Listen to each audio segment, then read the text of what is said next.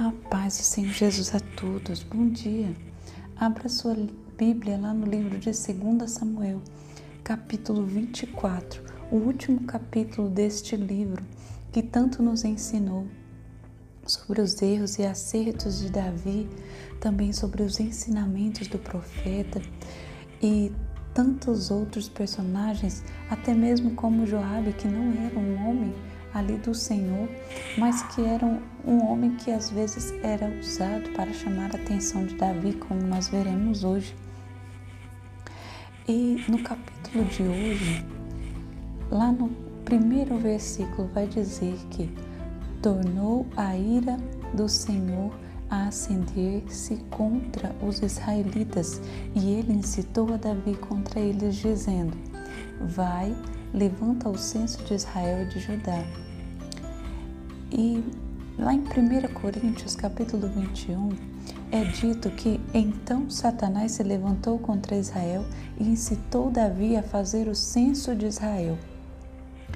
E o primeiro princípio que nós que podemos entender sobre a vida do crente, do cristão, daquele que está em Cristo, mas que dá abertura, abre brechas espirituais, abre brechas em sua vida, entenda algo é, muito profundo que Satanás ele não passa por cima da permissão de Deus. Satanás precisa da permissão de Deus para agir na vida do crente.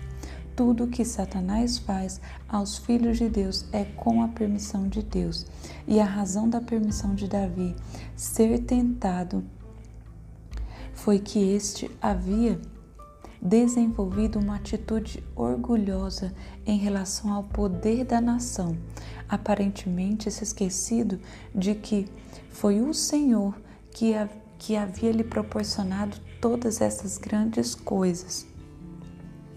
No término da vida de Davi, Davi tinha alcançado o objetivo de solidificar Israel com as seguintes ameaças aos filisteus ao sudeste, aos Edomitas é, ao sudeste, aos Moabitas e Amonitas ao leste, aos Amareus ao norte.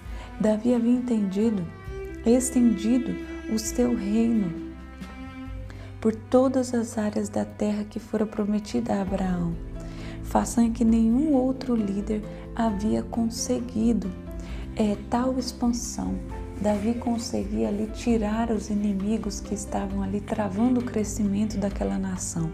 Ele desenvolveu uma administração eficiente, pela qual ele era capaz de governar este vasto império. Um excelente exército era mantido constantemente em prontidão para assegurar a paz e a estabilidade dentro do reino.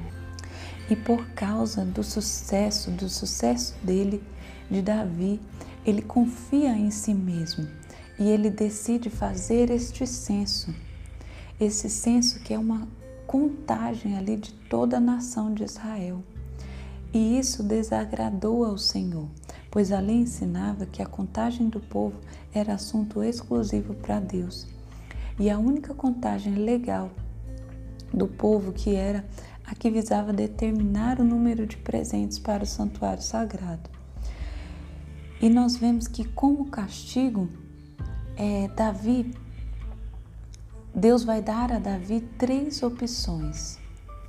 Antes disso, nós vemos que Joabe, é, capitão dos exércitos de Davi, ele chega até a confrontar, é, lá no versículo 3, é, 3 na, na última parte, por que tem prazer nisto o rei meu senhor?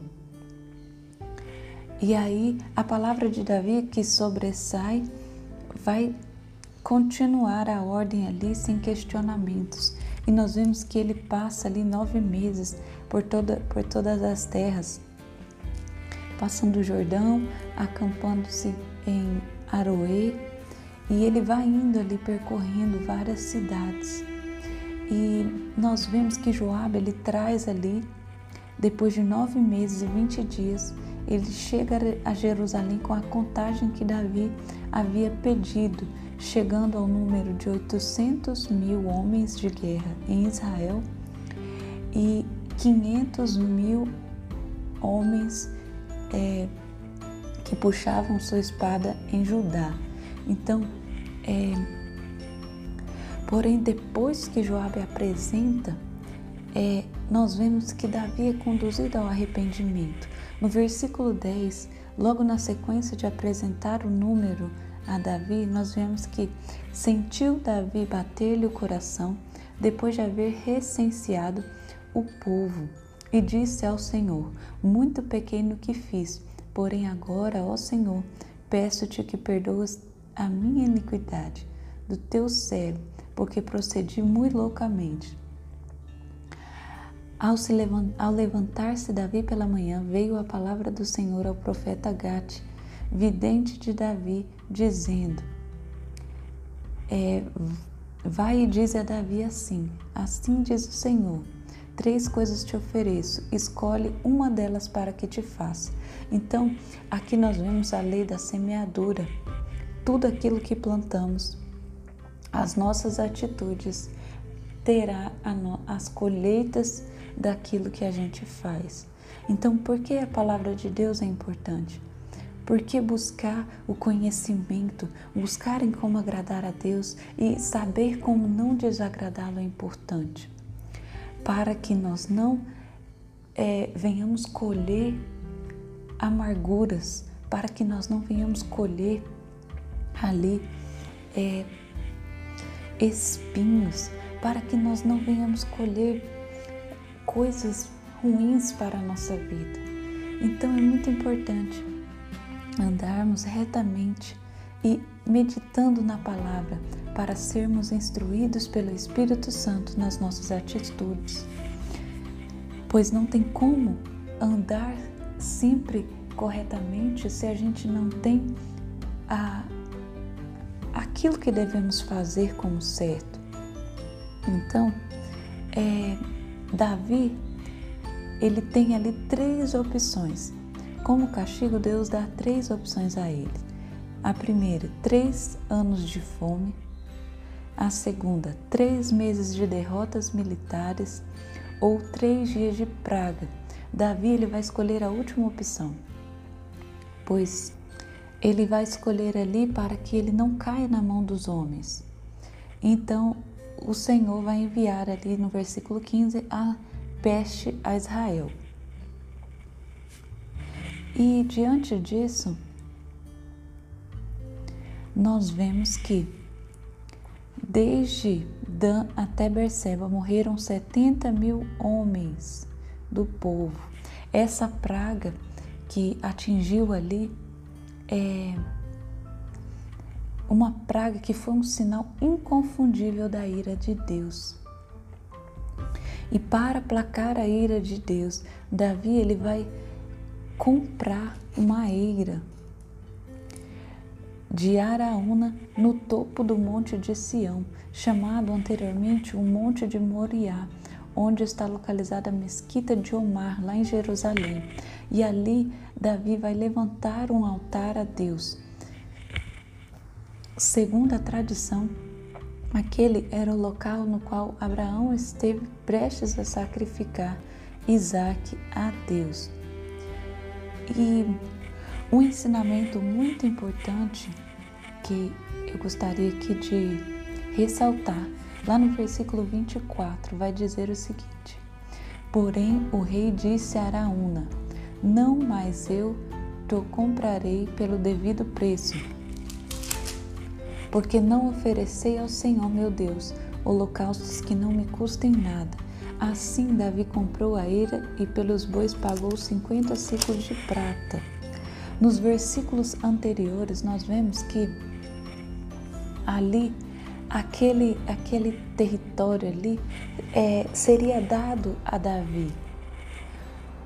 É, disse Araúna a Davi: no versículo 22: Tome e ofereça ao rei, meu senhor, o que bem lhe parecer. Eis aí os bois para holocaustos e os trilhos e a apeiragem dos bois para a lenha. Tudo isto, ó rei Araúna, oferece ao rei e ajuntou que o Senhor teu Deus te seja propício. Mas aqui o que, que acontece? O mesmo que aconteceu com Abraão, quando ele vai enterrar sua esposa Sara. E nós podemos aprender muito nestes versículos, porque fala de pontas soltas, de dever favores a alguém. Não aceite, não negocie coisas inegociáveis. É, nós, aquilo que for, aquilo que for para para você, aquilo que é o Senhor, que nós fazemos para o Senhor, não negocie, não aceite favores, não aceite presentes, é, dê o valor, compre aquilo, tome é, a propriedade daquilo, sem deixar pontas soltas, sem que aquilo vire um problema futuramente. Faça as coisas corretamente para que ninguém venha ter é, interesse nem direito de ou possibilidade de tomar aquilo. Então Davi aqui ele vai tomar uma posição, assim como tomou Abraão, que Abraão oferece 400 ciclos de prata, mesmo ele tendo aquilo, é, ele que era um homem muito apreciado, ele vai ter aquilo como um presente, aquela região, aquela caverna ali que ele enterraria, né, seus descendentes. E ali foi o momento mais difícil, aquela negociação. E ele teve por testemunha ali as pessoas daquele povo. Porém, aqui nós vemos a situação de Davi também, que ele não quis aceitar é, um presente onde ele deveria é, comprar, onde ele deveria ter a propriedade daquilo. Ele que estava oferecendo algo ao Senhor, aquilo não deveria sair de graça para ele. Então não deixe pontas soltas na sua vida. Resolva. Não deixe é, situações mal resolvidas. Resolva. Não, não deixe que o inimigo tenha coisas para te acusar. Faça tudo da forma mais correta possível. Contrato, tudo certo. E não terás problema futuramente, né? Para que possamos viver em paz. Que a gente não venha ali dar brecha em tais coisas na nossa vida. Que o Senhor te abençoe, que Ele faça resplandecer o rosto dele sobre ti e te dê a paz.